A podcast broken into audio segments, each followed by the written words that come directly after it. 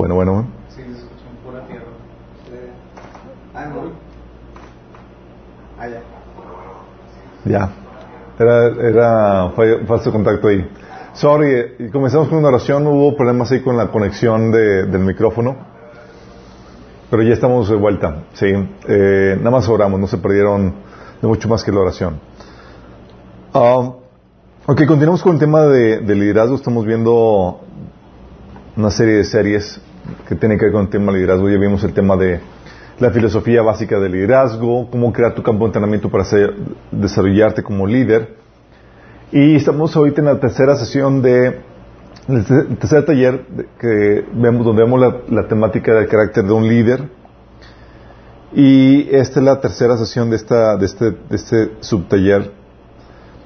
Vimos hemos estado, hemos estado platicando de lo importante que es desarrollar el carácter de un líder, porque hasta ahorita lo que hemos visto es cómo desarrollar las habilidades para hacer que las cosas, para lograr que las cosas sucedan. Esa visión, ese sueño que el líder tiene, poderlo llevar a cabo, que lo pueda hacer realidad.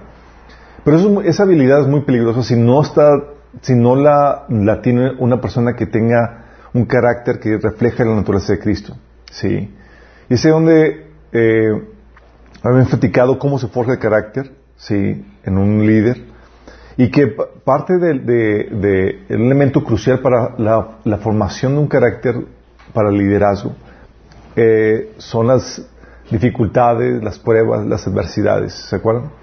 La vez pasada vimos cómo lidiar con las adversidades específicamente. Habíamos platicado que el proceso de adversidad, eh, una adversidad, algo, uno- eh, ese obstáculo que te impide alcanzar la- la- eh, ese ideal que tienes en la mente visualizado, siempre es una catapulta para que te lleva a vivir los propósitos de Dios para tu vida. Que lo único que se frustra son tus ideales, tus sueños, tu- lo, que tú quieres. Por eso habíamos platicado que dentro de este proceso de, de,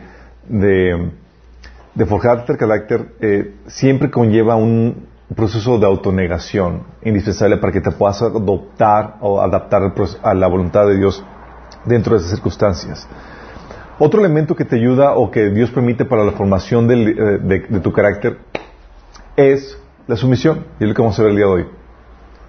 Sumisión, chicos. Esto va a estar interesante. Su- sumisión, sí. Ok. Tenemos aquí una di- audiencia joven y entonces eh, es muy importante esto, ¿sí? ¿Por qué hablamos de que, de que la sumisión nos ayuda a desarrollar el carácter necesario para el liderazgo? Sí. Um, habíamos platicado que el, carácter eh, es básicamente la, eh, el carácter, la madurez, es la sabiduría encarnada en tu personalidad para que te puedas conducir correctamente en esta vida. La única problemática con esto es que tú no naces de esta forma, tú no naces con carácter. De hecho, tú naces ignorante. Le preguntas a un bebé que sabe, no te contesta nada.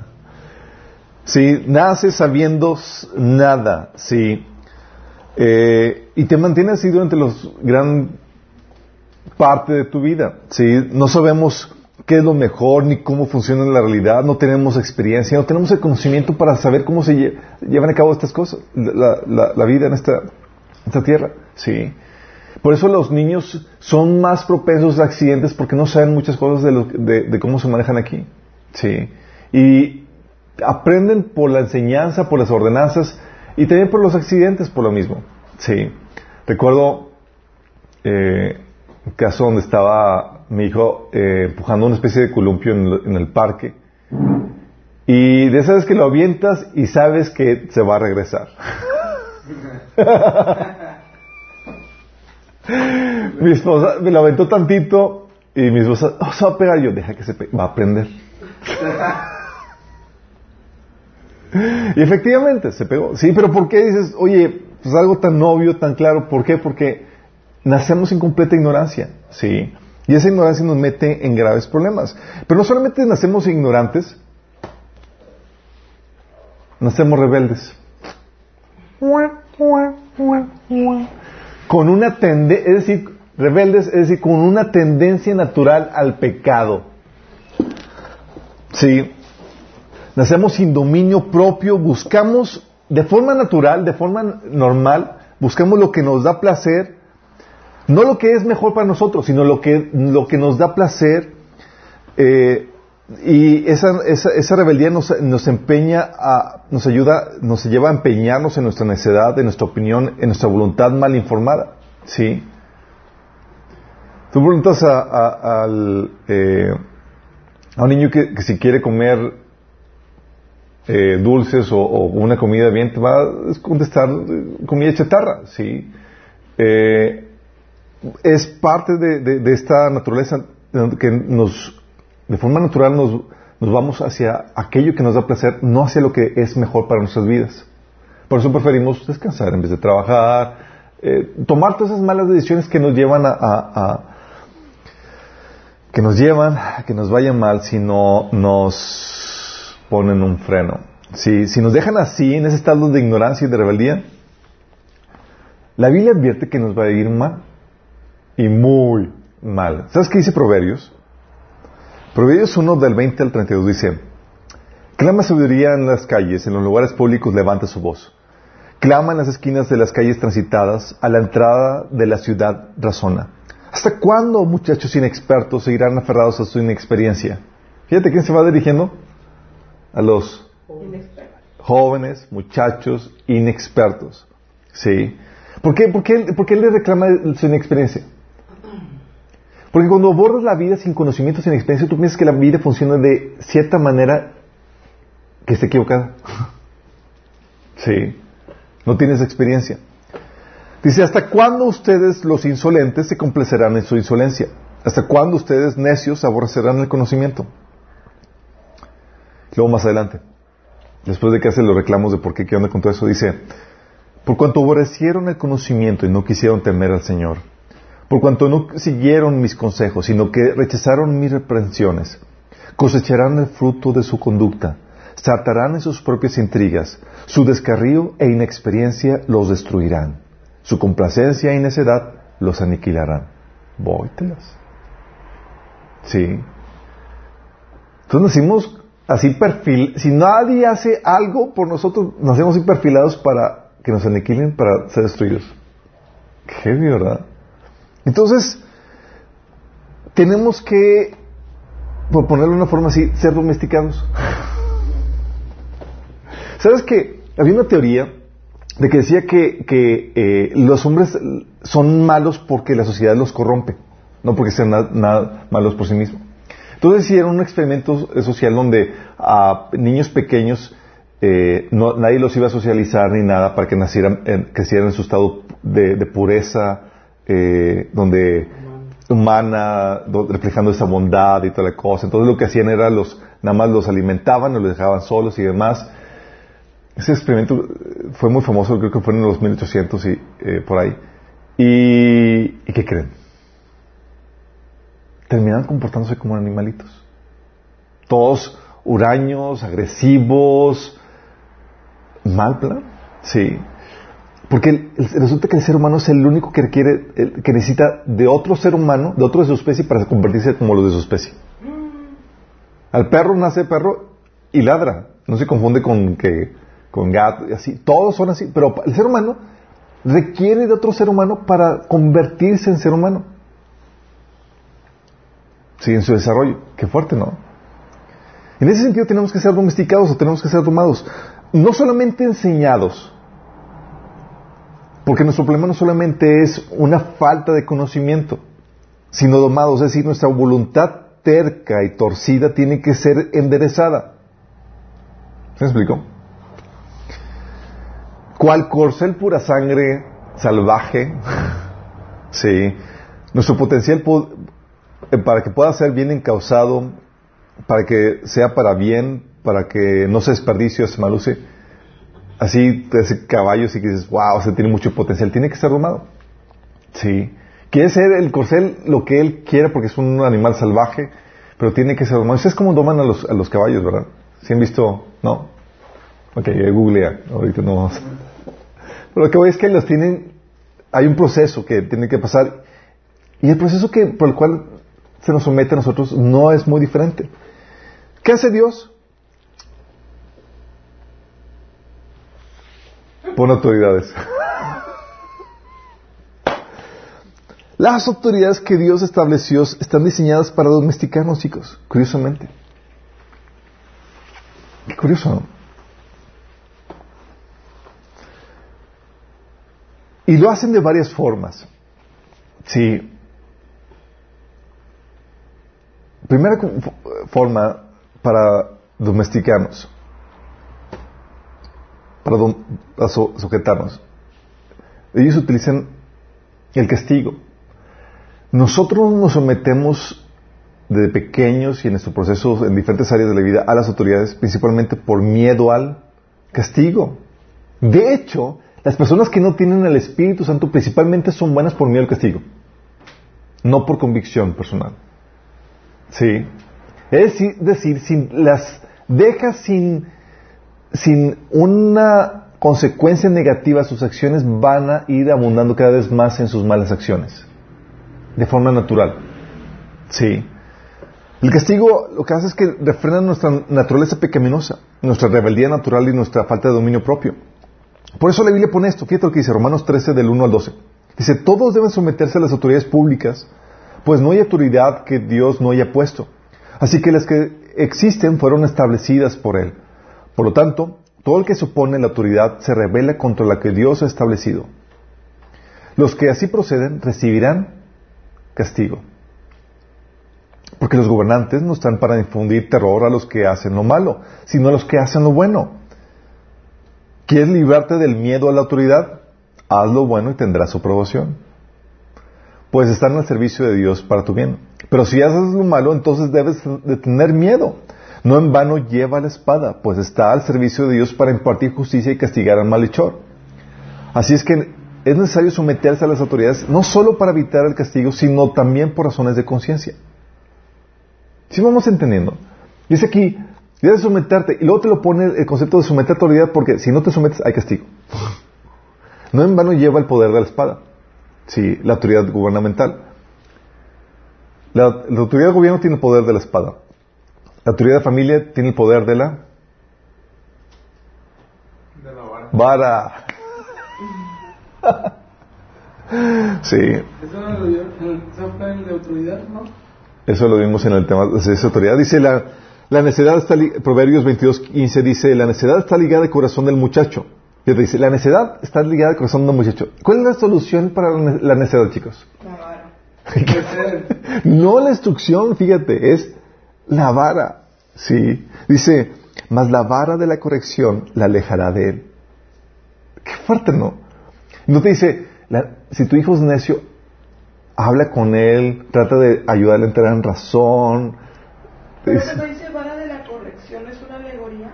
la corrección es, es, una disciplina en sí misma. Es una disciplina, es algo que duele. Sí, de hecho, tal así que dice Proverbios 13, del 23 del 13 al 14, dice, no rehuses corregir a un muchacho, porque si lo, si lo castigas con vara, no morirá. Hablando de que es algo que duele, pero no causa muerte. Lo castigarás con vara y librarás su alma del Seol. Sí. No está hablando de algo alegórico. La disciplina puede tener varias formas culturales en el sentido de que puede ser vara, chancla, cinto.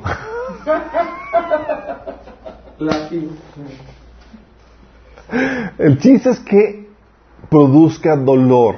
Dolor en ciertas partes, digo, típicamente el tercero, físico, ¿sí? O algún puede ser también en cuestión emocional, ¿no? De, te, se te quita tu, tu domingo o lo que tú quieras, algo que duele. Tiene que doler, es el propósito que sigo, ¿sí?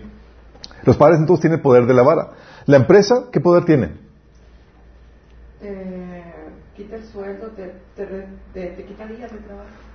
Te, te puede sancionar el sueldo o el poder del despido. ¿No quieres? Bye bye, como dice en Lucas 16 del 1 al 2, te acuerdan con el siervo malo. Dice, Jesús les contó la siguiente historia a sus discípulos. Había cierto hombre rico que tenía un administrador que manejaba sus negocios. Un día llegó la noticia de que el administrador estaba manejando, estaba malgastando el dinero de su patrón. Entonces el patrón lo llamó y le dijo, ¿qué es esto que oigo acerca de ti? Prepara un informe final porque voy a despedirte. Póytelas. Pero Sí. luego fue a hablarle a los clientes, ¿no? Y a...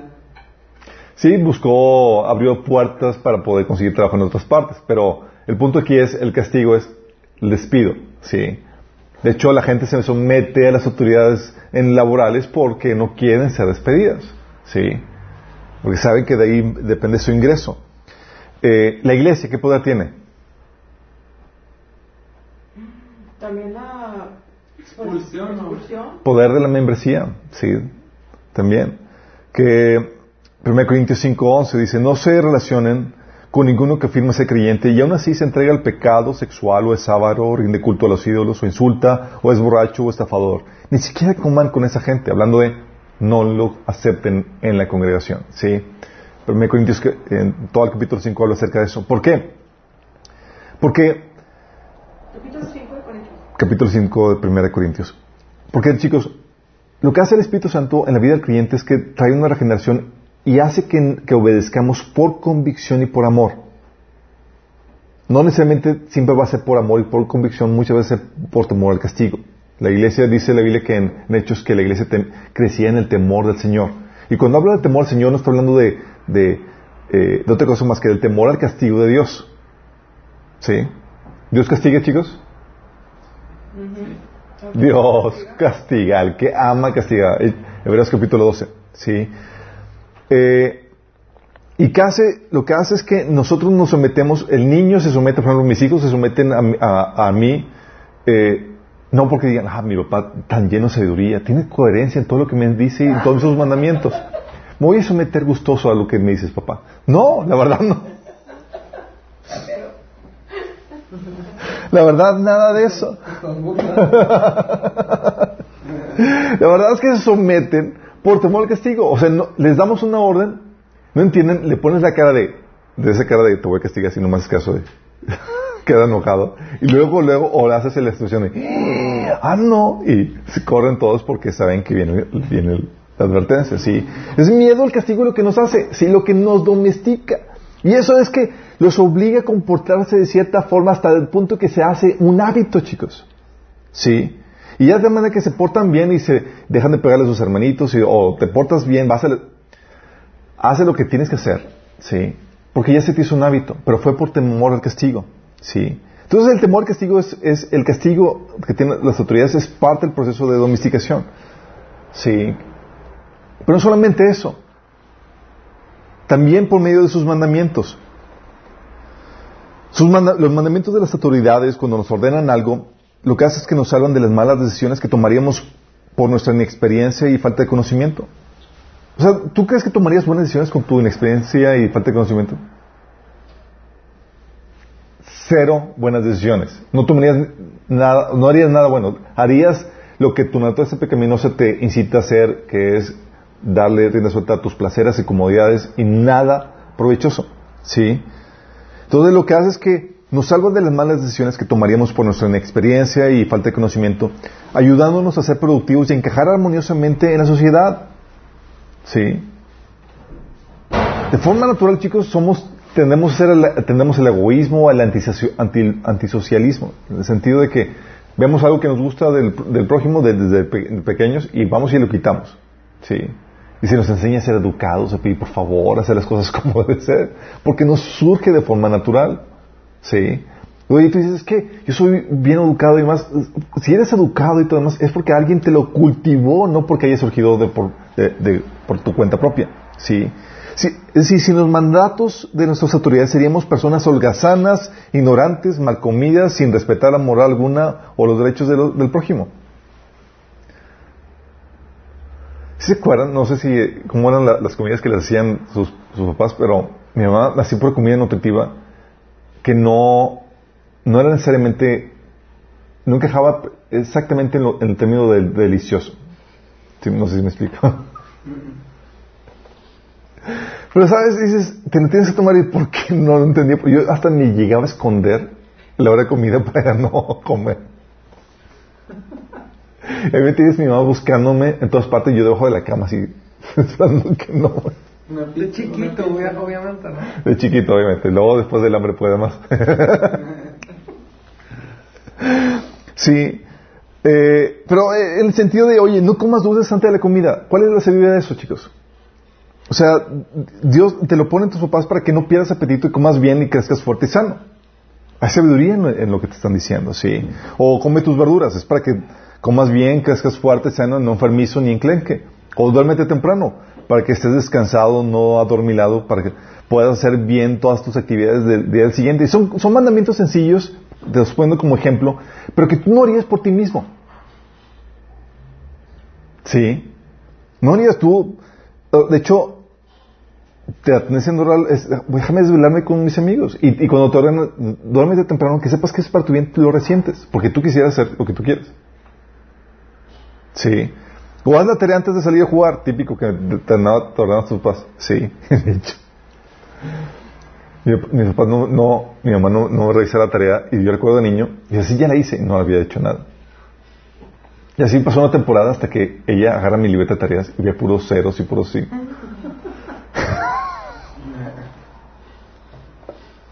¿Cómo creen, ¿Cómo creen que me fue? si estoy ahorita fue por un milagro, chicos. Sí.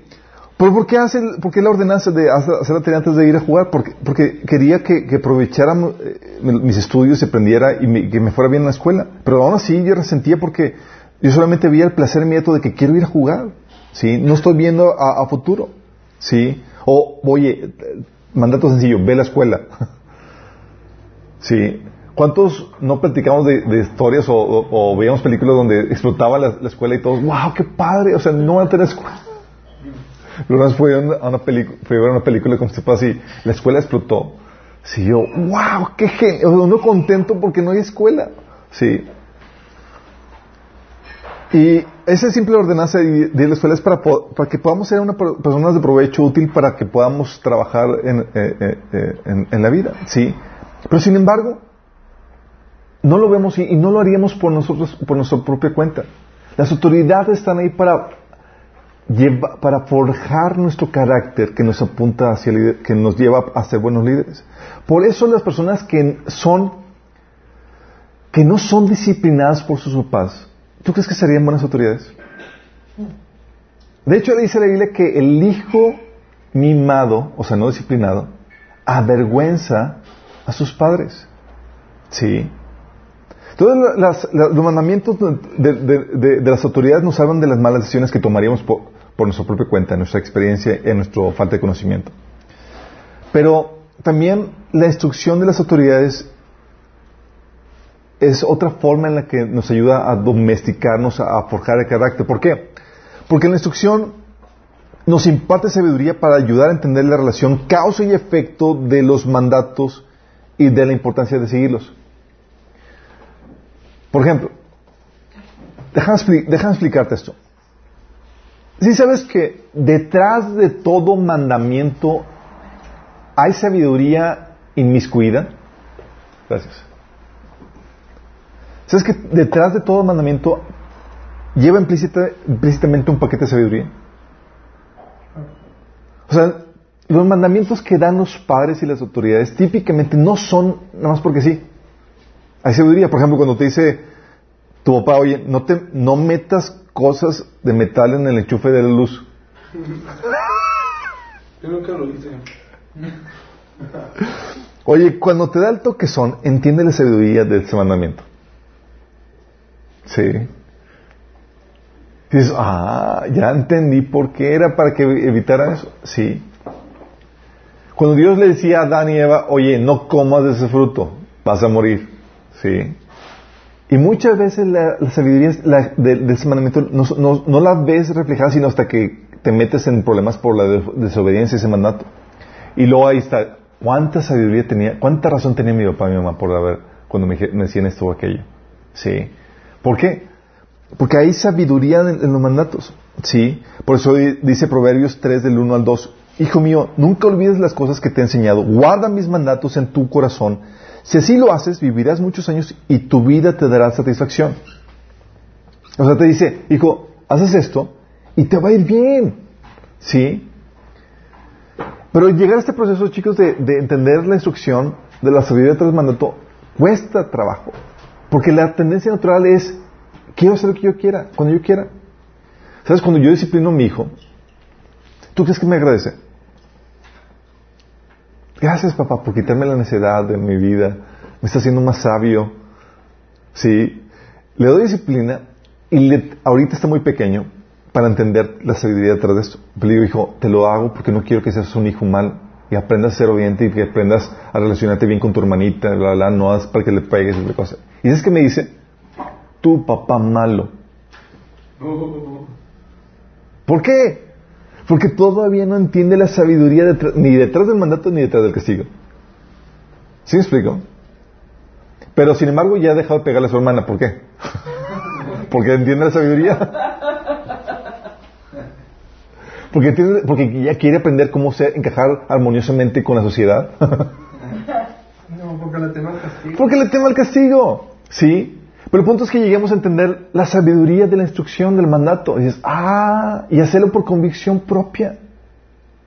Es el punto en donde ya te hiciste maduro por medio de la autoridad impuesta. Recuerdo cuando estaba en la, eh,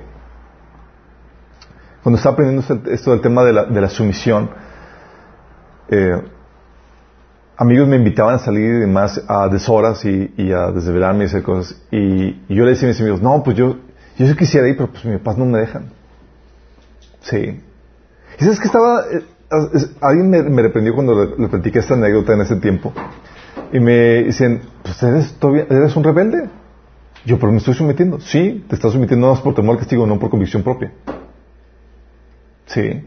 O sea, tú eres un rebelde donde nada más si te dan la oportunidad vas a hacer lo que tú quieras y vas a hacer tristes tu vida tomando decisiones equivocadas. Porque no tienes todavía la sabiduría eh, impresa en tu corazón.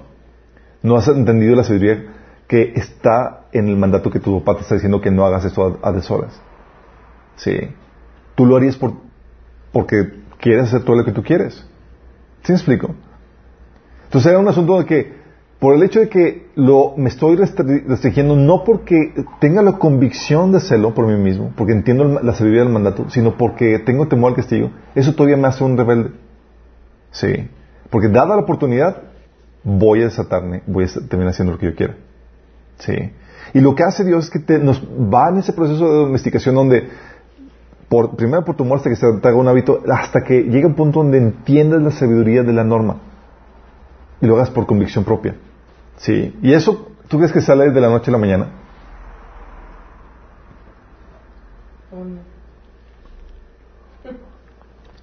Se quiere repetición y forjar y forjar y forjar. Sí. Eh, entender la relación caso y efecto de los mandatos, sí. Por eso decía Proverbios 4:4, mi padre me enseñó, tómense mis palabras, sigue mis mandatos y vivirás. Enseñando al hijo la relación causa y efecto. Hijo, si haces esto, está bien aquí. Sí. ¿Por qué es necesario que entiendas esto? Porque para que el carácter del líder sea formado en ti, tienes que entender la sabiduría de las normas que te imponen las autoridades. Sí. Cuando no hay eso, tú eres un rebelde y eres una amenaza. Sí. Y, y así sucede, chicos, cuando estás con la autoridad eh, bajo las autoridades establecidas, pero también sucede así cuando estás directamente dependiendo de Dios, que es la autoridad máxima. ¿Por qué? Porque si nos sometemos a Dios, la Biblia dice que nos, nos sometemos eh, por temor al castigo, la verdad. ¿Sabes qué dice? Dice Gálatas 6, del 7 al 8. Fíjate lo que dice. Hablando Pablo de que, bueno, que están le estoy dando la amonestación, no me entienden la, amonestación, aquí les va una, una amonestación donde quieren fundir este temor. Fíjate lo que dice. No se dejen engañar. Nadie puede burlarse de la justicia de Dios. Siempre se cosecha lo que se siembra. ¿Qué te está diciendo aquí? Te está diciendo, no vas a burlar a Dios. Si hiciste algo mal, vas a cosechar la consecuencia. Los que viven solo para satisfacer los deseos de su propia naturaleza pecaminosa cosecharán de esa naturaleza destrucción y muerte. Pero los que viven para agradar al Espíritu, del Espíritu cosecharán vida eterna. ¿Qué está diciéndote? Te está diciendo cuidado con lo que siembras. porque vas a cosechar. Y la justicia de Dios no puede ser burlada. En pocas palabras, te está enseñando que hay una relación causa y efecto a tus acciones que debes atender. Y que la justicia de Dios no se puede burlar. Vas a cosechar de acuerdo a lo que sembraste. Sí. Cuando entiendes esto, estás entendiendo, hoy, entonces si me porto mal, va a haber malas consecuencias. Dices, sí. Entonces no, no es como que no hay, no hay una forma en que pueda burlar la fórmula de que me porto mal y que me vaya bien. No. ¿Sí me explico? ¿Qué pasa con eso? Es que cuando tienes esa relación de causa-efecto entre las acciones y las consecuencias, te genera un temor de castigo y que nos hace someternos. Y al someternos, por temor a Dios, por temor a las malas consecuencias que Dios puede traer en nuestras vidas, nos salva de las malas decisiones y permite que nos vaya bien. Por eso Dios le, decía al pueblo de Israel, ah, cuánto quisiera que me temieran. Dice, por ejemplo, en Deuteronomio 5:29, ojalá su corazón esté siempre dispuesto a temerme y a cumplir todos mis mandamientos para que a ellos y a sus hijos siempre les vaya bien. O sea, Dios, ojalá me temieran. Sí.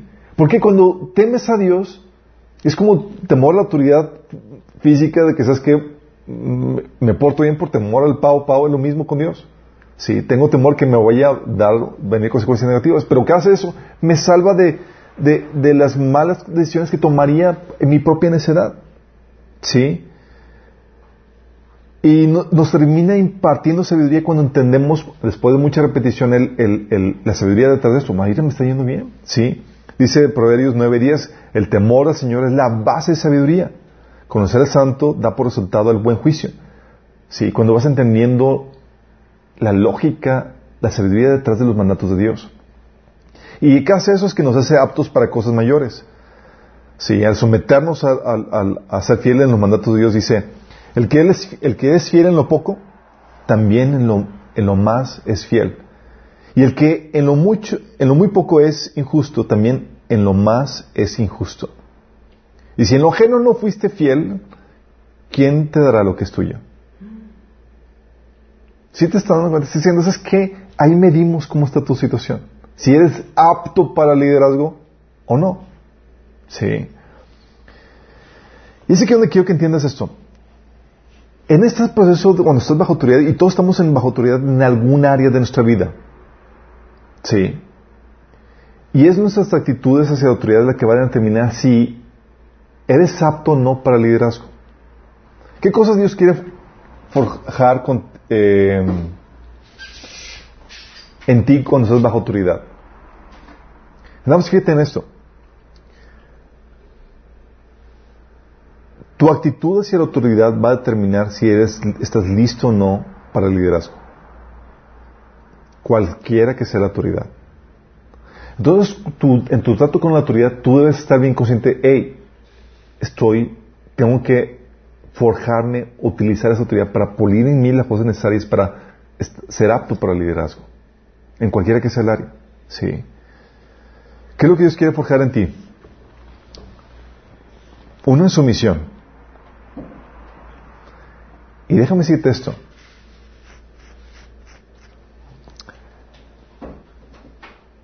La sumisión a una persona con la cual estás de acuerdo no es sumisión.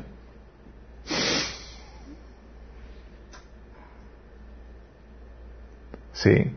La verdadera sumisión se da cuando hay un desacuerdo y como quiera te sometes. ¿Me explico? Es como decía Jesús, si amas a los que te aman, ¿qué mérito tienes? El verdadero amor se muestra cuando amas a los que no se lo merecen. Lo mismo pasa aquí. Oye, si realmente, si me someto siempre que estoy de acuerdo, pues entonces realmente te estás sometiendo a tu propia opinión. La verdadera sumisión se da cuando hay un desacuerdo con la persona de autoridad y aún así te sometes. Es ahí donde se surge o, sucede realmente si estás, si estás listo para el liderazgo. un líder forjado sabe que la autoridad no es para hacer lo que él quiera, como él quiera, cuando él quiera. Oye, ¿qué es la autoridad? No, no es para que tú seas, para que tú hagas lo que tú quieras, cuando tú quieras, como tú quieras. Sino que si vas a, aspiras al liderazgo, debes de tener el carácter de, un líder, es decir, debes estar forjado debes en, pocas palabras entender que debes someterte siempre al orden de Dios. No vas a hacer las cosas siempre como tú quieras y cuando tú quieras. Sí. Porque si hicieras eso, harías estragos. Es tu disposición a someterte a un orden, al orden de Dios, lo que te hace un buen líder. Sí. Mi papá me decía, una frase muy común, dice, cuando tengas tu casa, haz lo que tú quieras. ¿Y qué crees? Estuve en mi casa y Dios me dijo, Nel, aquí se hace lo que yo digo. Por fin, Señor. ¿Por qué? Porque un líder sabio, un líder, con, una persona que tiene carácter, un líder, siempre está sometido. Oye, yo soy la máxima autoridad aquí, estás sometido como quieras, tienes que someterte al orden de Dios. El caso que te digo con mi papá, mi papá hacía lo que él quería y me, me vendía la idea de que ya cuando sea grande y me independice, tenga mi casa, voy a hacer lo que yo quiera. Y nada, Dios me tuvo que cambiar el paradigma y me dijo, no, siempre vas a tener que discernir mi voluntad y someterte a mi voluntad. Sí. Y no se trata de hacer tu voluntad, se trata de que tú establezcas mi voluntad ahí donde estás, como autoridad. Sí. Por eso la importancia de la sumisión. Porque si no estás si no aprendes a someterte ahorita a las autoridades que sí ves, ¿tú crees que te vas a someter a las autoridades que no ves?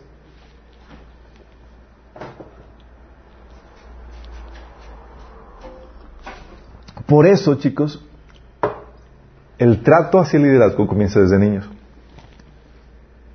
Dice Colosenses 3:20, hijos obedezcan a sus padres en todo, porque esto agrada al Señor. La sumisión a la autoridad es indispensable para forjar el carácter, eh, el carácter que, permite buenos frutos en los líderes, chicos. Sí. Hebreos 12, 11 dice, ninguna disciplina resulta agradable a la hora de recibir, al contrario, es dolorosa. Pero después produce la apacible cosecha de una vida recta para los que han sido entrenados en ella. Fíjate que dice, Oye, entonces si no me someto a la disciplina, ¿voy a producir una vida recta en el liderazgo? No. Uh, qué telas. ¿Sabes?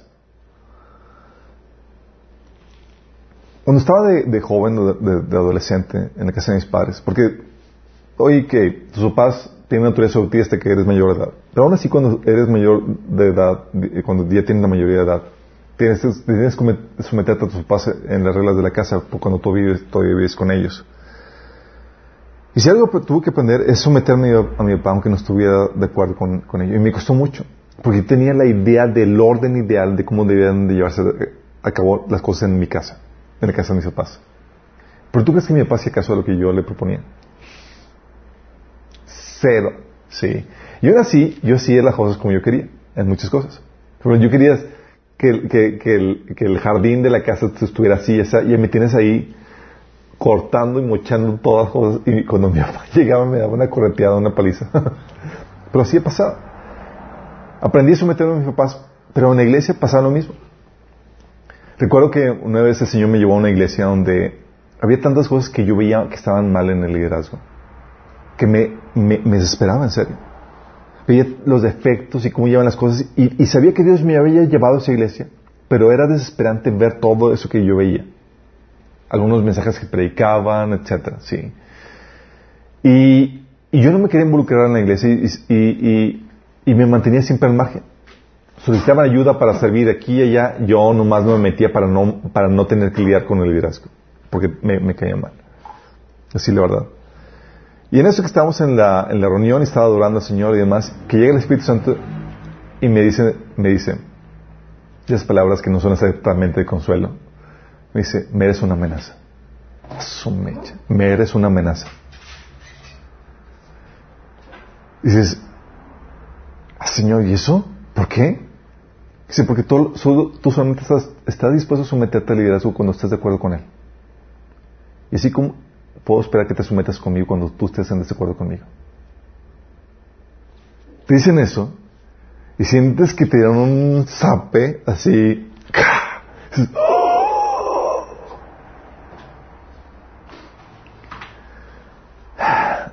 Y por esas fechas así, yo todavía meditando si realmente el Señor me había hablado o no. me tocó hacer un viaje al DF y de regreso me tocó con un, gerente de Walmart en el asiento del avión. Y era cristiano.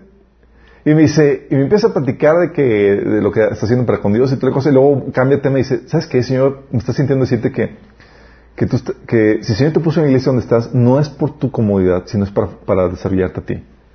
Yo. Sí, nada más ahí la palabra que me había dicho el Señor, chin. ¿Qué tuve que hacer? Tuve que aprender a someterme a un liderazgo con el cual no estaba de acuerdo. ¿Te imaginas? Es desesperante. ¿Pero qué pasa? Tiene que forjarme en carácter y hacer un hábito el estar dispuesto a someterme. Esté o no yo de acuerdo con el liderazgo. Porque de eso dependía el que yo fuera o no buena autoridad. Necesitaba forjar el carácter de Cristo en mí en ese sentido. Sí. La sumisión es muy importante en ese sentido, chicos. Sí. Porque si tú no aprendes a someterte, ¿tú crees que te vas a someter a Dios que no ves? Es muy complejo eso. Al contrario, se termina haciendo lo que tú quieras. Dios quiere forjar en ti entonces la sumisión. También quiere forjar en ti la humildad. ¿Por qué? Porque requiere humildad reconocer primero tu rango. De que, ups, yo soy, estoy bajo autoridad. sí. Eh, requiere, y también requiere eh, humildad eh, aceptar la reprensión, aceptar la autoridad, aceptar la corrección y la dirección que la, que la autoridad está marcando, que no siempre va a ser la tuya. Requiere humildad, ok, bueno, pues me someto, sí. Y, y, aún más si es alguien que tú desapruebas. Requiere humildad. Primera de Pedro 5.5 dice, igualmente jóvenes, estad sujetos a los ancianos y todos sumisos unos a otros. Fíjate porque habla de los jóvenes, así como que aprendan sometas, sí. Porque sabe cómo somos los jóvenes y que tenemos problemas con la con la rebeldía, sí. Dice, revestidos de humildad, porque Dios resiste a los soberbios y da gracia a los humildes. Ay, telas. Sin realmente humildad, chicos, difícilmente te vas a poder someter. Eh, en mi caso, por ejemplo, recuerdo un, episodio con mi papá donde mi papá no es cristiano todavía, sé que se va a convertir en un, punto. Eh, pero en ese to- entonces yo estaba viviendo en la casa de, mi papá eh, de joven y yo estaba enamorado de una chica. Así súper clavado con ella. Y mi papá no estaba de acuerdo. Imagínate, no estaba de acuerdo. Pero está convencido por revelaciones, inspiraciones para proféticas que, que era ella. ¿Y dónde te llegaban? ¿Mande? ¿De dónde te llegaban? Ella, eh, eh, ella me las daba. Oye, es del enemigo, así es. Entonces imagínate, estaba en esa situación y mi papá no era creyente, yo llevaba varios años de creyente y demás, entonces yo tenía, a mis ojos, mi papá no creyente eh, no tenía ni las calificaciones morales ni el conocimiento bíblico para dirigir. ¿sí? Entonces mi papá no creía que yo andara, anduviera con ella, entonces a, a- a mis ojos yo era Moisés que iba a Faraón diciéndole que dejara al pueblo ir.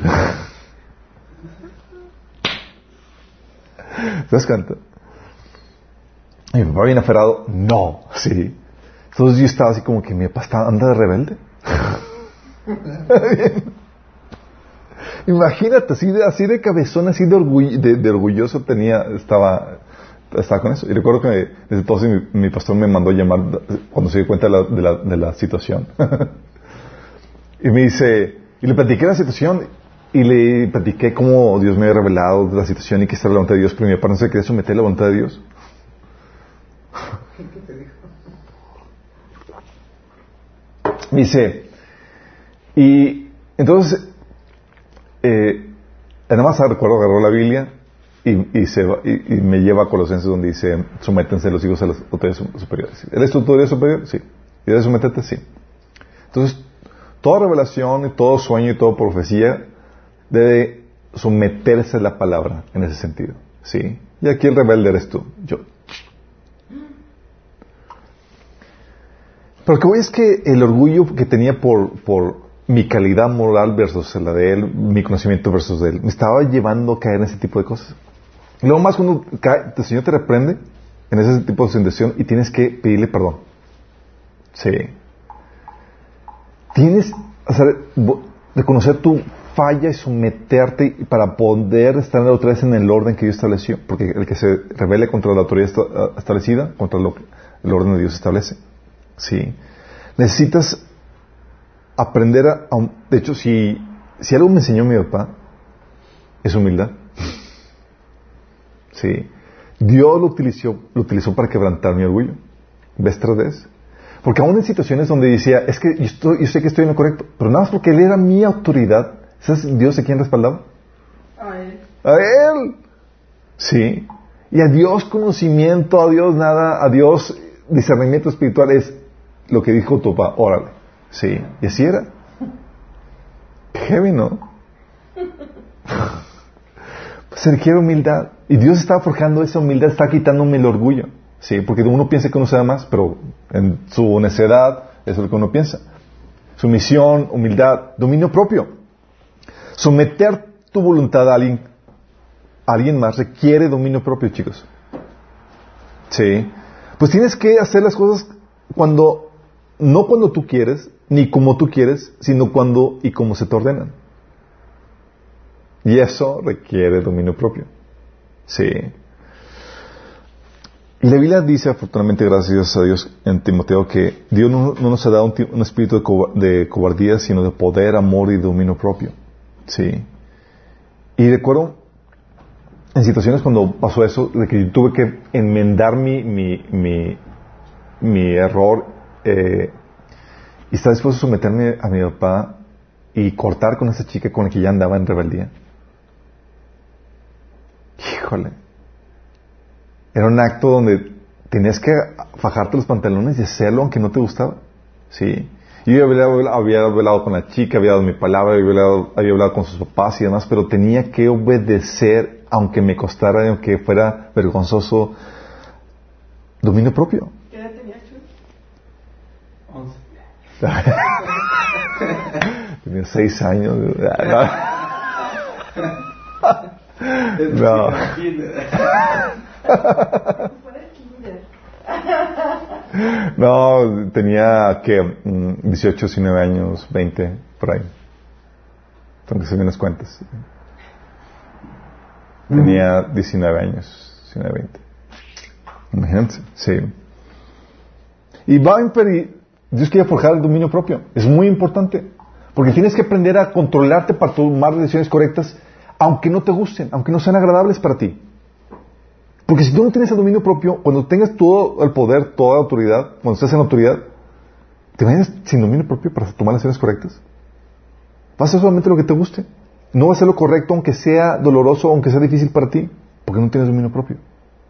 Dios quiere forjar eso en ti, en esa etapa de sumisión o en la que estás bajo tus autoridades. Dios quiere también desarrollar contentamiento. Contentamiento me refiero a esa satisfacción interna para vivir en paz aunque las cosas no se dan como uno quiere. Oye, no se dio las cosas como yo quería. ¿Sabes qué? Ahí es una satisfacción eterna. Estoy en paz, aunque no se hayan dado las cosas. Tengo un contentamiento. Sí. Y eso es sumamente indispensable para que no abuses de la autoridad. Fíjate lo que dice Santiago 4, 1 al 3. Cuando no hay ese contentamiento, cuando no hay esa paz interna, cuando tus pasiones, cuando tus deseos te controlan. Fíjate lo que dice. ¿De dónde surgen las guerras y los conflictos entre ustedes? ¿De dónde surgen, chicos? De vuestras pasiones. Dice, ¿no es precisamente de las pasiones que luchan dentro de ustedes mismos? Desean algo y no lo consiguen. Matan y sienten envidia y no pueden obtener lo que quieren. Riñen y se hacen la guerra. Es decir, no hay contentamiento. Es decir, estás todavía aferrado a conseguir aquello que deseas. Y haces la guerra, luchas y demás para conseguir aquello que tú deseas. No hay contentamiento con la situación, con, el, con, la, con la tu negación. ¿sí? Recuerdo, en ese caso de la novia que tuve que cortar, tuve que aprender a, a someterla. Por mucho tiempo no había contentamiento. Para mí era, ok, es un, no significa un no permanente, era un no todavía. Y ahí me tienes cortando y demás, pero sufriendo la depre porque no nos dejaban y éramos como Romeo y Julieta, las familias peleadas, bla, bla, bla.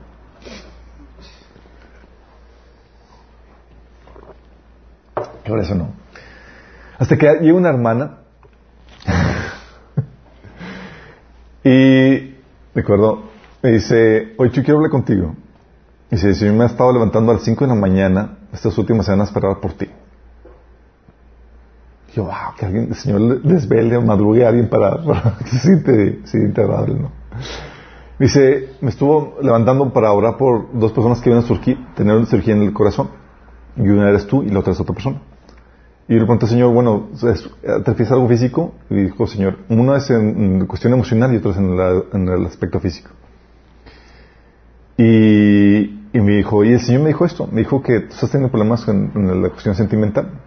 Sí, y estás en depresión por eso. Y yo, sí.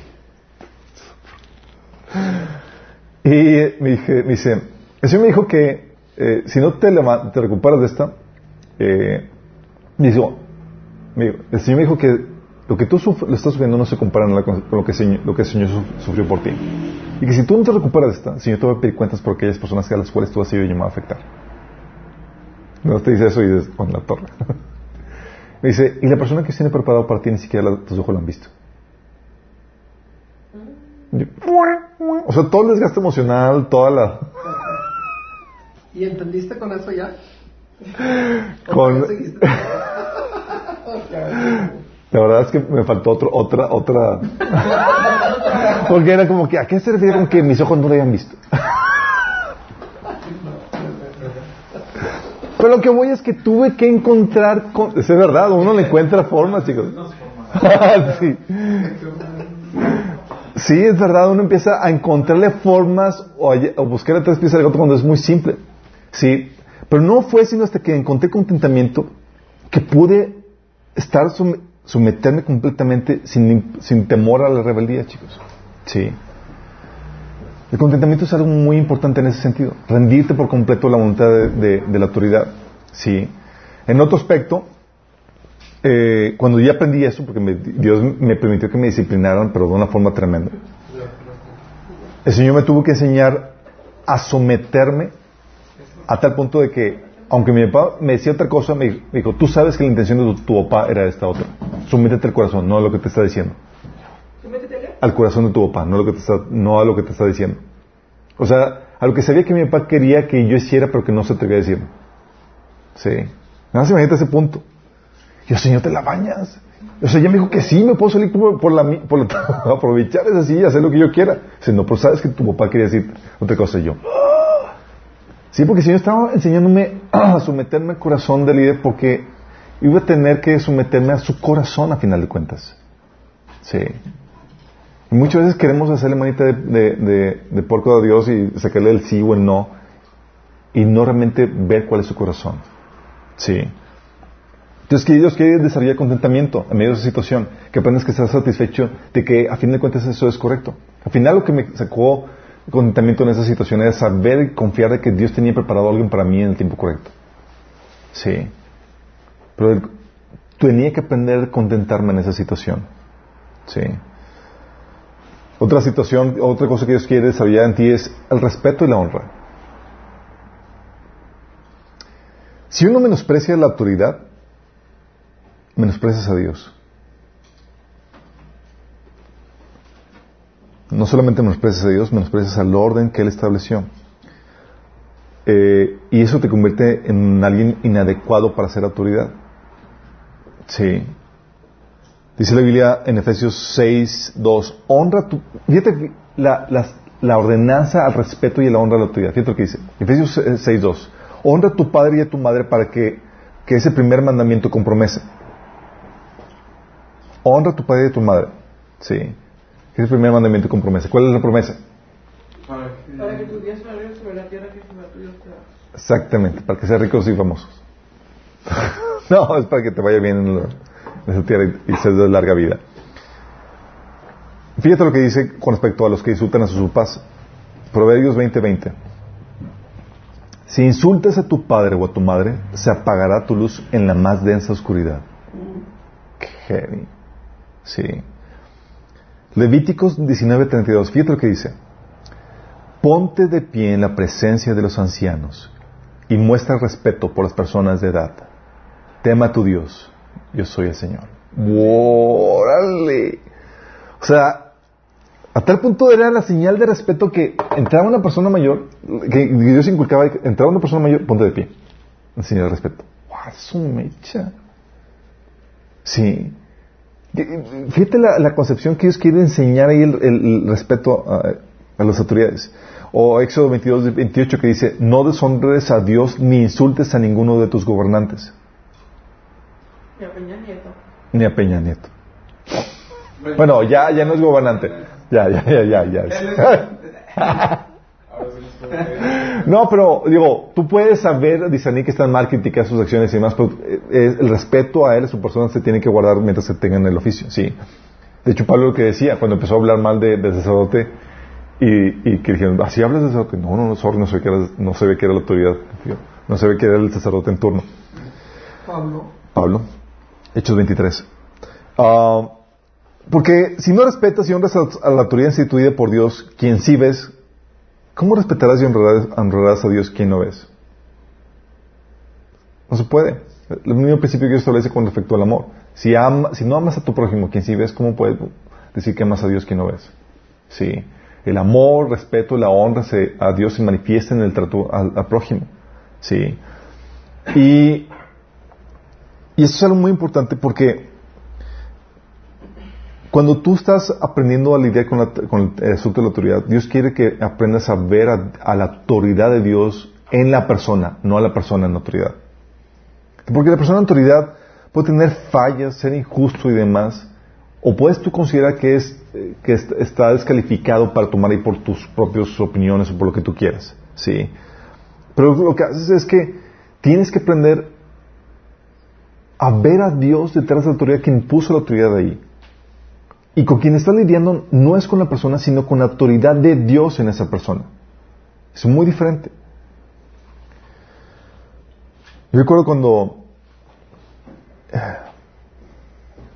cuando somos jóvenes, somos muy parcos en nuestros juicios y somos, tomamos muchas cosas a ligera. Yo recuerdo que, que Dios me llevó a un proceso donde yo con, toda facilidad criticaba a la gente en autoridad. Dice, no, mire lo que está haciendo y los, menospreciaba y los deshonraba en, mi actitud hacia, ellos.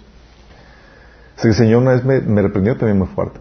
Sí, de esas que llega el Espíritu también no, no exactamente a traer consuelo.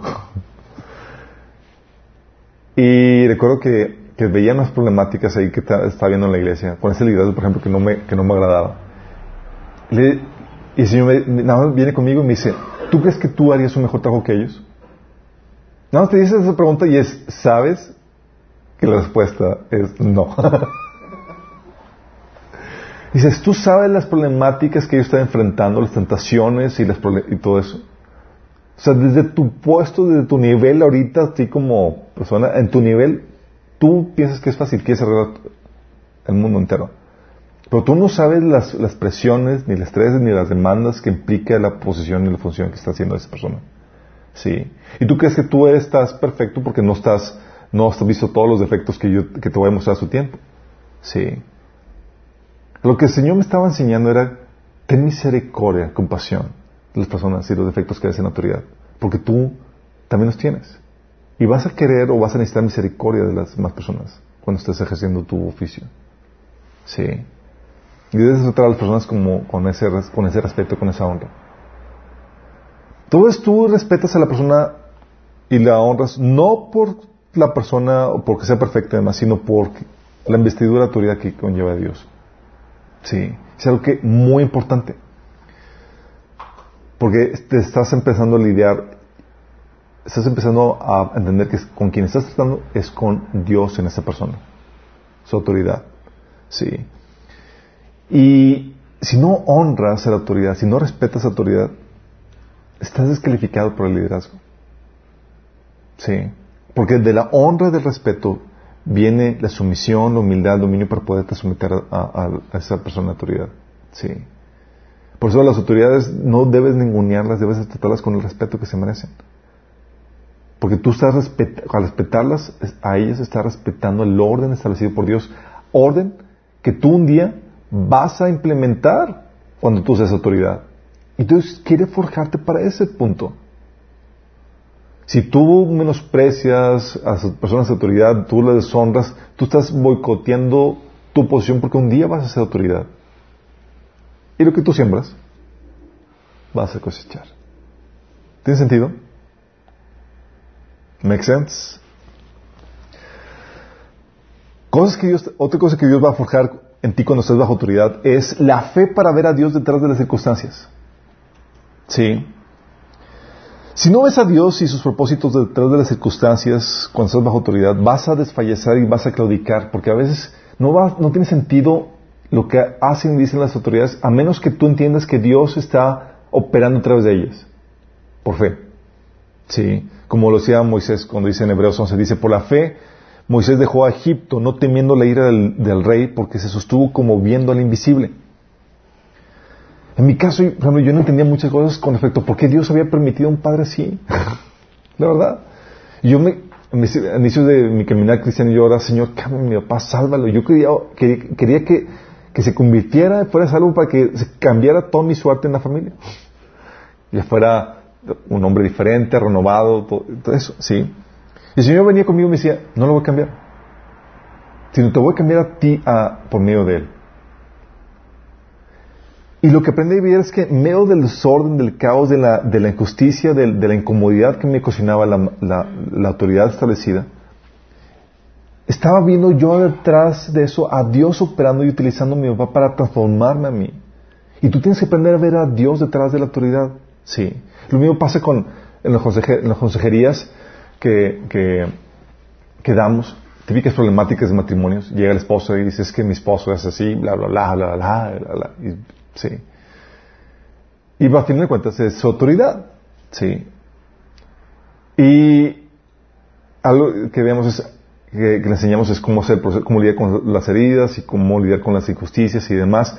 Pero le enseñamos que, que vea a Dios detrás de la circunstancia que está permitiendo en su vida y cómo Dios ha ordenado eso para su bien.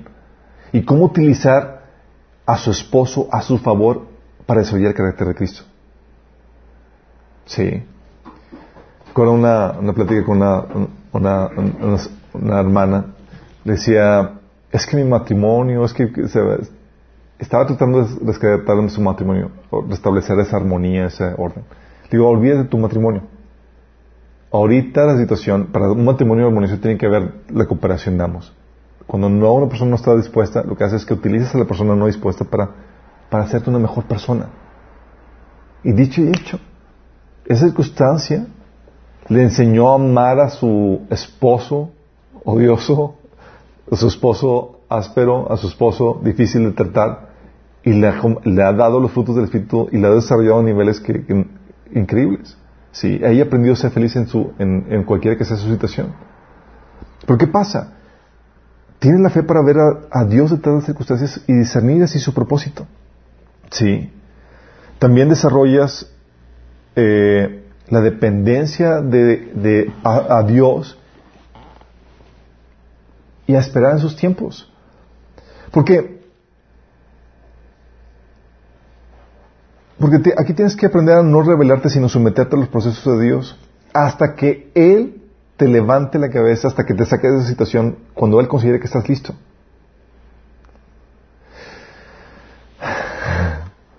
Y muchas veces queremos salir ya porque la situación está muy incómoda. Sí.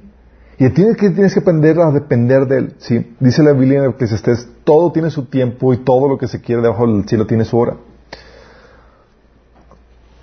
Aunque yo sabía que, que, que mi situación con mi papá, Dios la está utilizando para pulirme, ese trabajo de pulimiento no es nada agradable.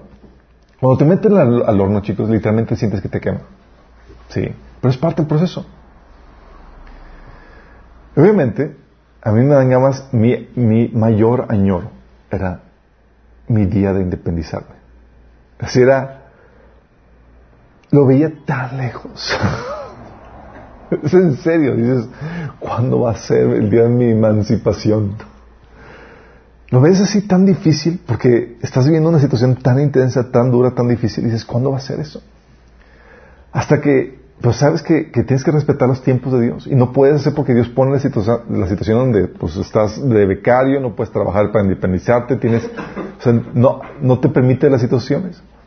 En el inter estás aguantando vara y puliendo, desarrollándote y toda la cosa. Hasta que hay un punto donde ya no tenía la urgencia. ¿Por qué creen?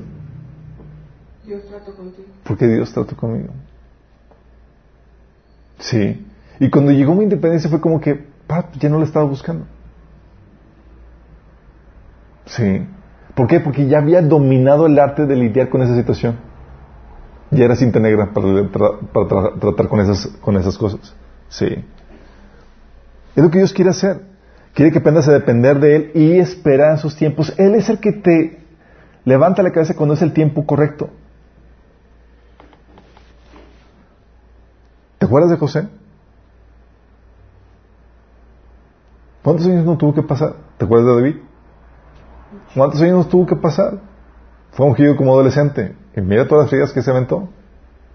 Hasta que llegó el tiempo. Ya estás listo, ya terminaste el proceso. Sí. Tienes que aprender a esperar en Él. Cuando no, ¿tú crees que te escapas del proceso de Dios?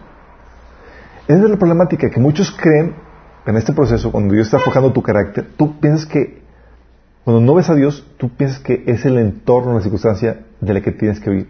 Pero es Dios el que está ordenando eso para ti. Y aunque puedas huir de la circunstancia difícil de Dios, mm, mm, y sales de esa situación para acabar en otra igual o peor, hasta que seas pulido. Sí, hasta que pases la prueba. Porque la problemática no es la circunstancia, es Dios quien está ordenando eso para ti. Y aprendes algo que Dios quiere forjar también en ti, es la diplomacia. Si hay algo complejo para... eh, mira, en tu estatus de sumisión, aprendes a pedir y a relacionarte de forma correcta para conseguir las cosas que necesitas cuando estás bajo sumisión. Como no eres autoridad, no puedes ser demandante, ni puedes ser soberbio, ni puedes... Es humildito y de buena manera. ¿Sí? Porque no tienes poder. Es una etapa caracterizada por la falta de poder y donde tienes que conseguir la forma, las cosas de la forma correcta. ¿Sí? Dice Proverbios 15.1 que la respuesta amable calma el enojo, pero la agresiva echa fuera, echa leña al, al fuego. En mi caso recuerdo, eh, para lidiar con mi papá tenía que desarrollar habilidades diplomáticas Hasta que estudiaste relaciones internacionales. Impresionante, chicos, en serio. O sea, era donde, ¿cómo, cómo, cómo lidias con esa etapa? Sí, oye, eh, responder amablemente o algo que, que, que, que solía hacer, no solamente que lo apliqué con mi papá, con muchas personas más, es eh, cambiar el tema y responder amablemente. Sí, la respuesta amable era una cosa tremenda. Quítale. Sí, quita la ira. Paras la, la, la, sí. Responder amablemente y luego inmediatamente cambiar el tema era una de las técnicas que, que, que- que- que- y funcionaba de maravilla, sí. Eh, pero aprendes eso, la diplomacia, porque que se da por los frutos del espíritu, porque hay muchos pleitos, conflictos y contiendas que se dan por por no ser diplomático. Por ejemplo, algo que pasaba con mis hermanas, eh, cuando tomamos el taller de sanidad emocional aprendimos que cuando alguien está airado, cuando alguien está ca- cargado emocionalmente, típicamente se va a terapiar, va a descargar sus emociones hablando sandeces y, gritando y toda la cosa. Y cuando están terapiando, no tomas en serio lo que la persona dice. Y no discutes con la persona cuando está haciendo. Es simplemente está ventilando sus emociones, está descargándose. Sí. Entonces aprendimos eso y aprendimos la diplomacia. Entonces mis hermanas y yo sabíamos que cuando mi mamá estaba histérica, gritando aquí y allá, en los inicios de nuestra comunidad cristiana, fíjate, lo aprendimos al inicio de nuestra comunidad cristiana, era, no discutas con ella, nada más escuchas calladito. Ni te defiendes. Sí, nada más está, no quieres, no quieres ganar una pelea, una, una, una postura, una posición, es nada más escuchas y listo. Mis hermanos nos bien, bueno, menos mi, mi hermana Melissa. Mi mamá así como que, "Eh, es que, es que todavía, no mamá, para nada. Y empezaba la discusión y se hacía más. Entonces, pues, no, estás descargándose, no le hagas caso cuando estás haciendo eso. Sí. Aprendes a ignorar la ofensa, la acusación, y sales que te- a los cuantos minutos te trata como si nada. Sí, porque estaban nada ventilando. Sí. Asuntos de, cuestiones de diplomacia que aprendes. Sí, dice que el, hombre sabio ignora la ofensa. Por muchos de que no, queremos probar el punto que sí, todo en lo correcto, bla, bla. No, sí. Y eso es algo que te enseña, porque como estás en una situación de, de- menor poder, tienes que utilizar otros medios para poder lidiar con eso. ¿Sí me explicó? Porque esta fase, chicos, está ca- caracterizada por la falta de poder. Y esa falta de poder, ¿sabes qué genera? Una tremenda frustración. Porque quieres hacer muchas cosas, pero no puedes porque te falta Poder. poder. ¿Sí? Y muchos jóvenes quieren poder, quieren esa independencia, ¿con qué motivación creen? Para hacer lo que les da la gana. Para hacer lo que les da la gana. ¿Tienen carácter formado? No, no tienen carácter forjado. Es decir, necesitan todavía domesticación. necesitan ser domados. Sí, todos son como caballos salvajes. ¿Son aptos para el liderazgo? En lo más mínimo. Son una amenaza para Dios. Todavía no se someten, no están Es verdad, sí. O sea, quieren, quieren librarse de, las restricciones para hacer lo que quieren. Recuerdo en, eh, en una casa de una familia, oye, varios hermanos ahí lidiando con un papá difícil de tratar. Y sabes que, que un, eh, dos hermanos de ahí se, se sometieron y aprendieron y salieron victoriosos de la prueba. Pero uno de ellos buscó la manera y se salió antes de- del proceso, pues ya no aguantaba. Sí. Y hasta el tiempo presente, sí, ya casi a sus 40 años esa persona, todavía no capta de que Dios esté tratando todavía con él, con esa persona. Afortunadamente Dios no te deja prosperar en tus malos caminos. Y no te, no te deja pecar a gusto. Hace que te vaya mal. Si prosperas en tus malos caminos, ¿qué significa? Que no. Que no eres hijo. Sino que eres hijo del otro. Sí. Y eso es lo que pasa. Cuando lo haces con una motivación cor- incorrecta, que para librarte de, las restricciones para hacer lo que tú quieres, no estás listo. No has sido forjado. Por eso las autoridades tienen, en, en el forjar el carácter necesario para el liderazgo, las autoridades juegan un papel muy importante. Sí. Y puede, no solamente se refiere a los papás, chicos. ¿eh? Yo recuerdo cuando estaba en la ODEM, en mi actitud soberbia y demás, llegaba a retar a los maestros en algunas cosas. Recuerdo, estaba estudiando diseño gráfico y era una maestra muy joven, sí, y le cuestionaba todo y, la, la- no, no había ese respeto, no había esa onda hacia posición de autoridad.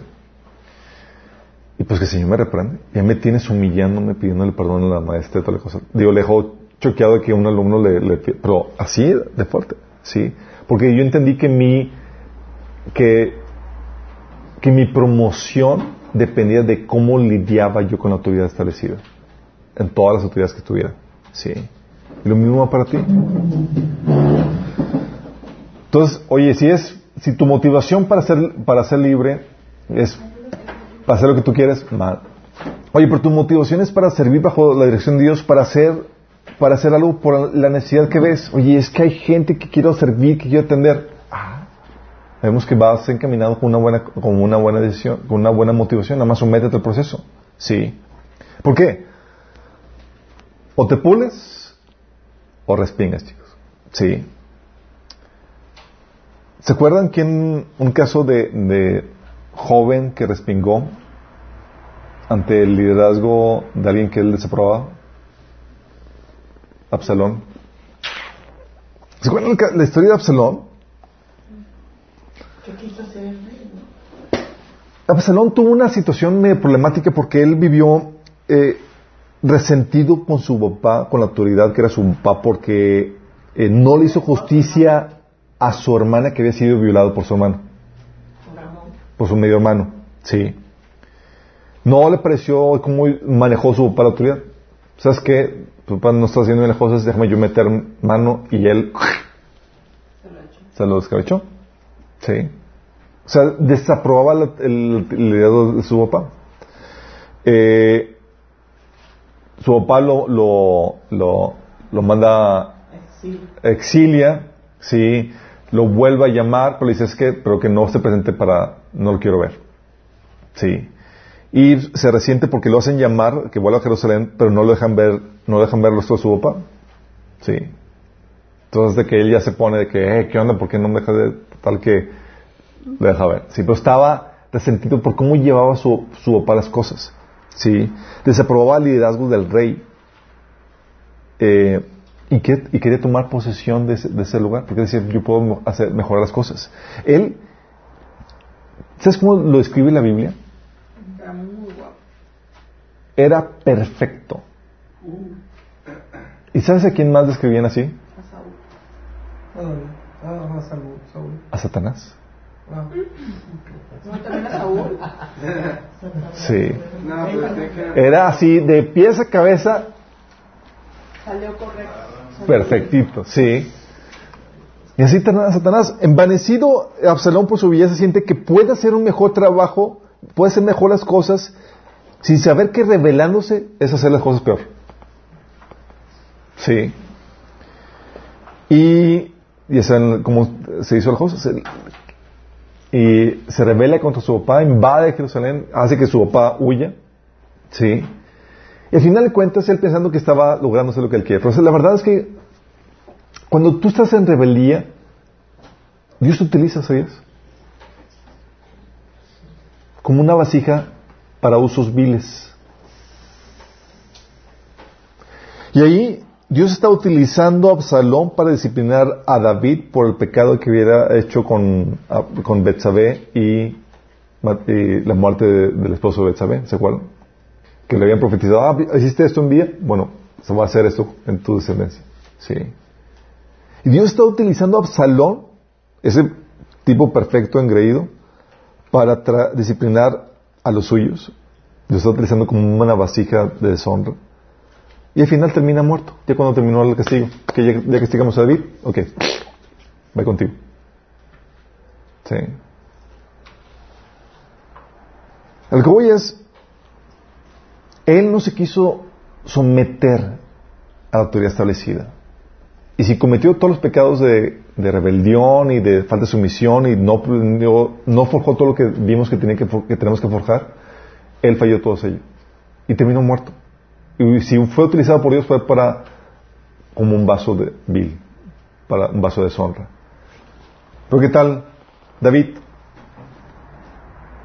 Todo lo contrario. Todo lo contrario. Fue un líder pulido para saber cómo armonizar con Dios y con su creación, encajar bien y evitar consecuencias negativas. Absalón, él no veía la relación entre me porto mal, me va mal. Me revelo, me, revelo contra la autoridad y, me va a ir muy bien.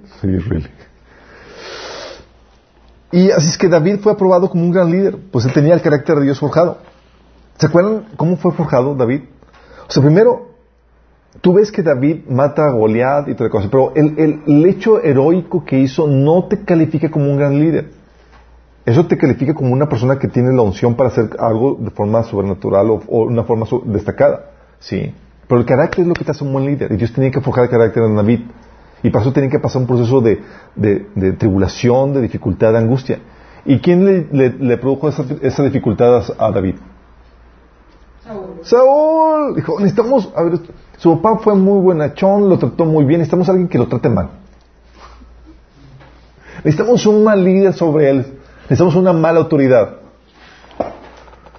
Saúl. ¿Por qué, chicos? Sí, lo menospreciaron. Pero, ¿por qué, chicos? Porque las malas autoridades, pues hay gente que dice, es que no conoce mi, autoridad, digo, son muy malas, pero las malas autoridades son excelentes personas para forjarte, para pulirte, para desarrollar en ti el carácter que requieres. Fíjate lo que pasó con David.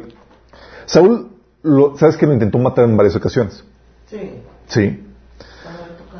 La primera fue en 1 Samuel 18, del 10 al 11, donde dice, al día siguiente el espíritu maligno de parte de, Dios se apoderó de Saúl, quien cayó en trance en su propio palacio y andaba con una lanza en la mano, y mientras David tocaba el arpa como era de costumbre, Saúl se la arrojó pensando, a este lo clavo en la pared. Dos veces lo intentó, pero David logró esquipar la lanza. Ok. Tienes una autoridad que es mala al punto de que te quita la vida. Tú te vez tengas problemas de autoridad con que te maltratan un poquito, pero no te quieren matar. ¿sí? No estamos llegando a ese punto. Pero imagínate tú en esa situación, David. Te lanzaron la, lanza no una, dos veces. ¿Qué haces? ¿Cómo te reaccionas? Dices, en la que se vaya la porra este viejo.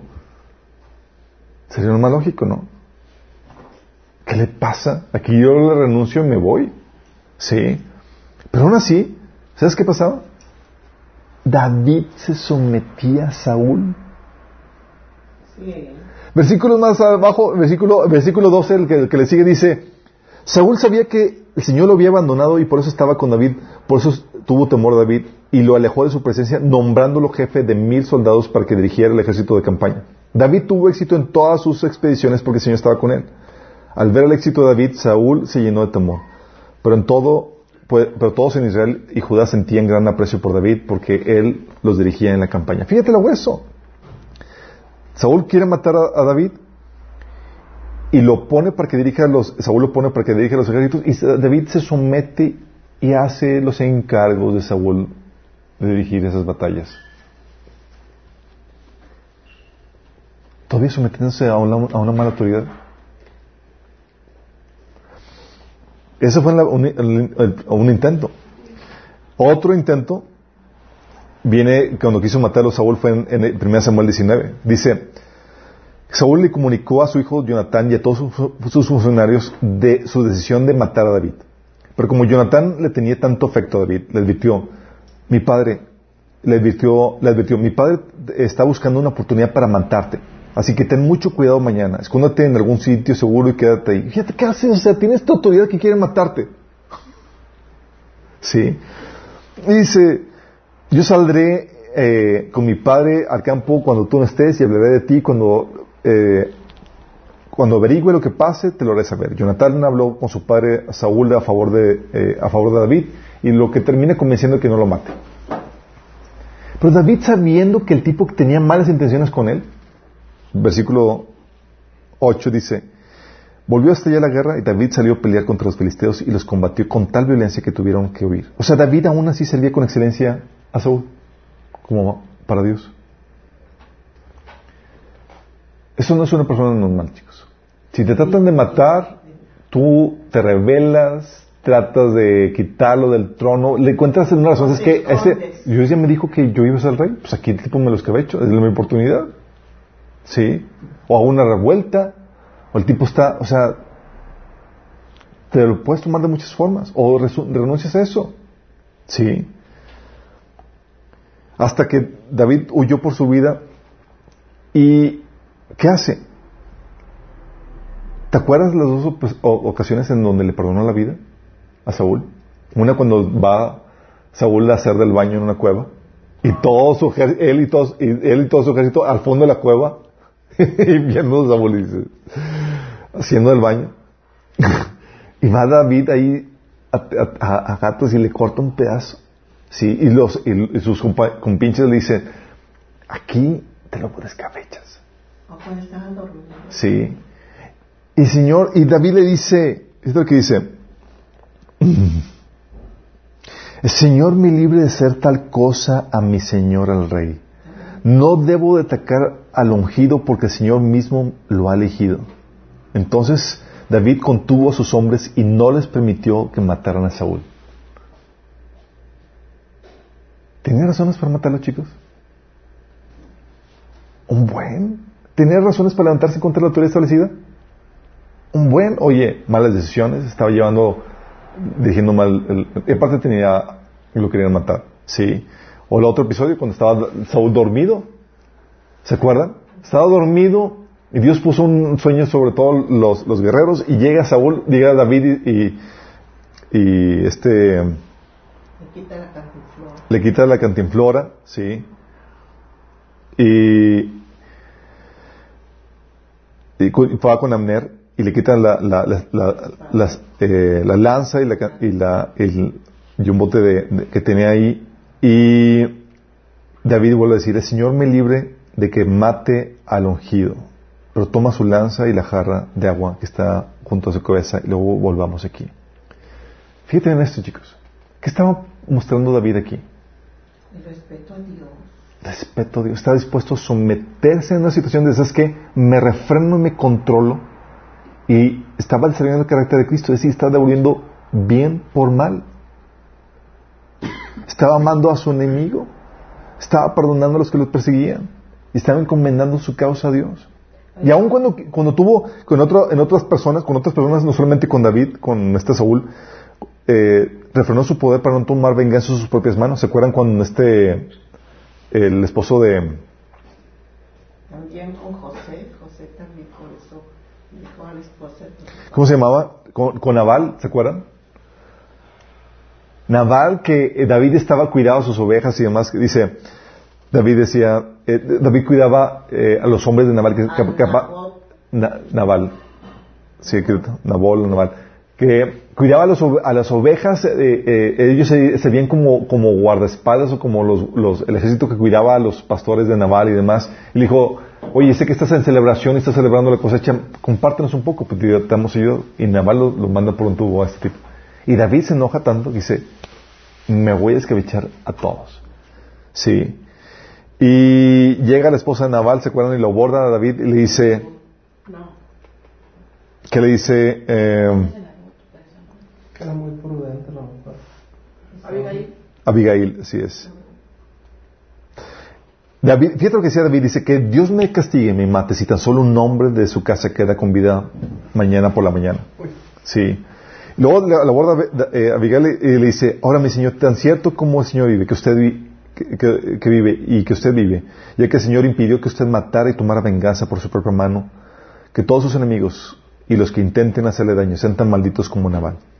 Y aquí le, lo persuade que no toma venganza de su propia mano. Dice, para que, mm, aun cuando persigan, aun cuando lo persiguen aquellos que buscan su muerte, su vida estará salvo al cuidado del Señor su Dios, segura en su bolsa de tesoros. Pero la vida de sus enemigos desaparecerá como bolsas lanzadas por una onda. Cuando el Señor le haya hecho todo lo que prometió y le haya hecho un líder Israel, eh, de Israel, que está, que ésta no sea una sombra en su historial, entonces su conciencia no tendrá que llevar la pesada carga del derramamiento de sangre y venganza innecesarios. Uy, qué sabia. Y como quiera el juez no le permitió construir. Fíjate, fíjate lo grueso. Y un mandato del Señor es que no tomes venganza en qué? En tus propias manos, sino que deja la venganza al Señor. Y David estaba obedeciendo, sometiéndose a la norma de Dios por cuenta propia, no por imposición de nadie. ¿Qué estaba haciendo eso? Mostrando que tenía el carácter. ¿Te acuerdas que la, que la sumisión a autoridad este, te, te doman, te domestican para que puedas someterte por tu propia cuenta? Sí, como no, no te puedes someter por tu propia, cuenta, tengo que someterme a la autoridad porque me obliga a someterme.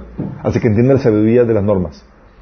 Y aquí David estaba mostrando que él estaba, él estaba listo porque estaba sometiéndose por iniciativa personal, por su propia cuenta, a las normas de Dios, sin necesidad de una autoridad por encima de él.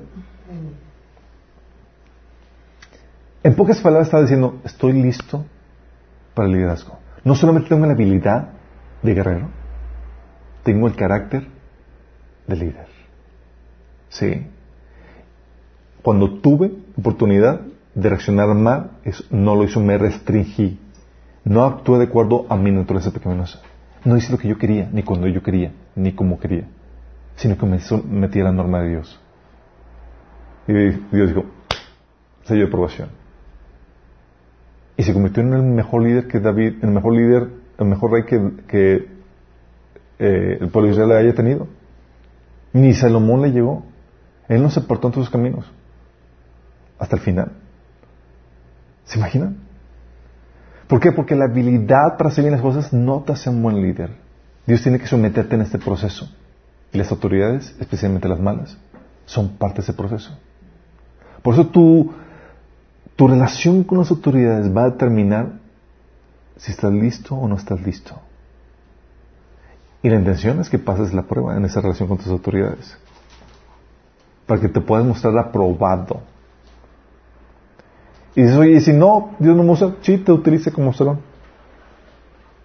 como un vaso de deshonra. Pero tú quieres ser un vaso de honra, limpio, preparado para toda buena obra. Tú quieres ser como David, no como salón. ¿Sí me entiendes? Sí. Y por eso tienes que ver, ok, mi relación con Dios, con mis autoridades, ¿cómo estoy reaccionando? Ya me apropié de la, de la sabiduría que, me imparten sus normas, ya lo hago por, por, por, por, convicción personal, o tiene que estar alguien detrás de mí, obligándome a que haga las cosas de la forma correcta. Sí. Porque si tienes que esperar a que alguien esté detrás de ti para que haga lo correcto, mi estimado, no tienes el carácter listo. Sí. tender la cama. Tender la cama, ser comedido, etcétera. Todas esas cuestiones, chicos. Sí. A esos detalles. Muchas pensamos que Dios no se fija en los detalles, pero es bien fijado en los detalles. Sí. Y a veces andamos queriendo conquistar el mundo y toda cosa de Dios. Eh, exactamente, tu cama. sí. Yo no sabía esas cuestiones, chicos, hasta que Dios tuvo que tratarme conmigo en ese sentido. ¿Sí? Cómo fijarme en los pequeños detalles para aprender a someterme en esos. Porque si no eres fiel en lo poco, en esos pequeños detalles, ¿lo serás en lo mucho?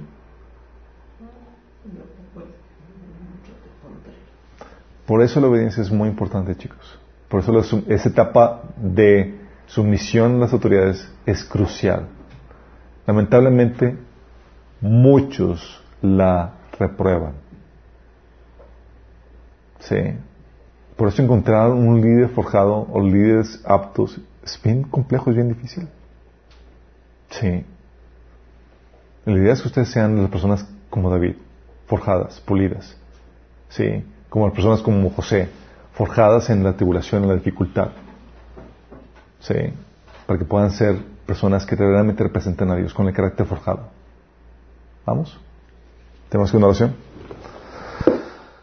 Amado Padre Celestial, gracias Señor, porque tú nos enseñas, Señor, a cómo lidiar de forma correcta con autoridad, Padre. Señor, y en nuestra oración que tú nos ayudes a respetar, a honrar, a someternos, Señor, a las autoridades que tú has establecido con nosotros en algunas áreas de nuestra vida, Señor. Tal en la iglesia, en la casa, Señor, con nuestra familia, en la escuela, Señor, donde quiera que esa sea, Señor. Que aprendamos a verte a ti en esas personas, Señor autoridad en ellas, no ellas, Señor. Que podamos pasar la prueba, Señor, en este eh, tiempo de sumisión, Señor, que tú nos pones bajo su autoridad, Señor.